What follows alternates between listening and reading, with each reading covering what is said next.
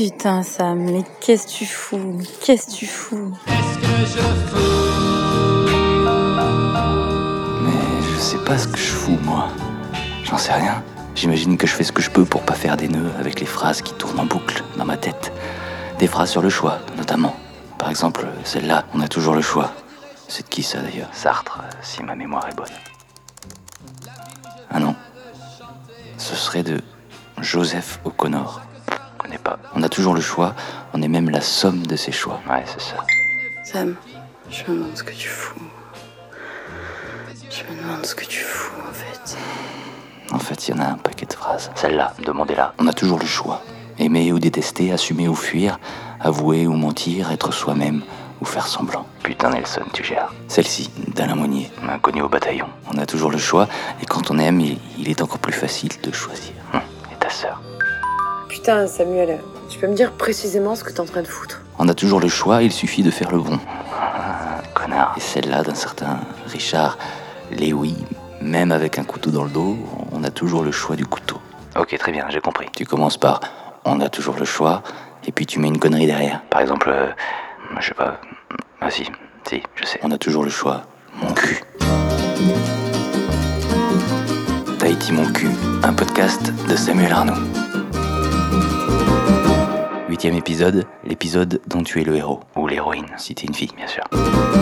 Quand j'étais ado, pendant une période, les copains étaient à fond sur les livres dont tu es le héros. La citadelle du chaos, la forêt de la malédiction, la traversée infernale, défi sanglant sur l'océan. À la fin de chaque chapitre, il fallait choisir entre deux ou trois options pour aller au chapitre suivant, et comme ça, chacun faisait son histoire. Bon, des fois, tu mourais vite. Mais c'était pas grave. Tu pouvais recommencer depuis le début. Et au bout d'un moment, en faisant les bons choix, bah, t'arrivais au mot fin. Tu avais gagné. Moi, j'ai jamais accroché. Et maintenant, je m'en veux. Je me dis que j'ai loupé quelque chose. Je me dis que j'ai pas eu droit à ma préparation, que j'ai pas validé toutes les compétences. Es-tu prêt, lecteur, à entrer dans cette grande aventure qui s'intitule Le choix de la mort qui tue Chapitre 1 Le roi du pays des Tritons te convoque à son chevet. Il sait que grâce à tes pouvoirs magiques, tu es le seul à pouvoir sauver son royaume de l'effondrement. Quand tu reçois le message, tu es dans ton bain. Tu avais prévu une soirée pizza et jeux vidéo. Ta première réaction à la lecture du SMS, c'est Putain merde, fais chier. Pour te rendre au chevet du roi des Tritons, rendez-vous chapitre 7. Si tu préfères chiller tranquille et laisser le monde s'écrouler, rendez-vous chapitre 12. Et à la fin de, de chaque chapitre, il y aurait une citation. Une citation sur le choix. Non, parce que j'en ai trouvé plein sur le site du Figaro. Le bonheur, c'est un choix. David Sanders. Chapitre 12. La pizza est décevante, les poivrons n'ont pas de goût. Et puis, il y a une coupure d'électricité générale dans le royaume. Peut-être est-ce le début de la fin. Si tu décides d'aller te coucher parce que on verra bien demain, rendez-vous chapitre 58. Si tu changes d'avis pour écouter l'appel à l'aide du roi des tritons, eh bien rendez-vous chapitre 85. Si tu préfères sortir, admirer une nuit sans pollution lumineuse aucune, et puis ça fera une balade pour ton chien. D'ailleurs, il est où, ce con de flipper? Eh bien rendez-vous chapitre 13. Décider, c'est choisir, et choisir, c'est renoncer. Chapitre 58. Tu tournes et te retournes dans ton lit. Soudain, un grondement sourd attire ton attention vers la fenêtre. Une incroyable lueur te laisse interdit. Puis, plus rien. Puis, une explosion. Puis, ta chambre qui bascule.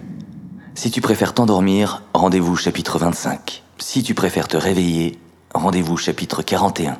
Le seul mauvais choix est l'absence de choix. Amélie Nothomb. Chapitre 41. Tu te réveilles, la tête dans la purée. Maudite narcolepsie.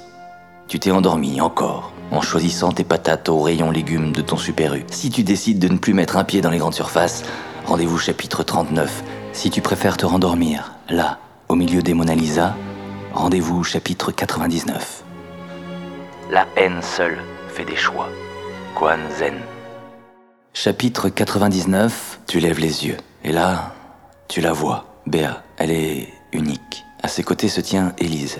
Elle est unique aussi. À ses côtés, Camille, unique également. Tu te rends compte que tu les aimes toutes les trois et que ton amour pour chacune d'elles est unique. Si tu choisis de choisir, rendez-vous chapitre 69. Sinon, va mourir.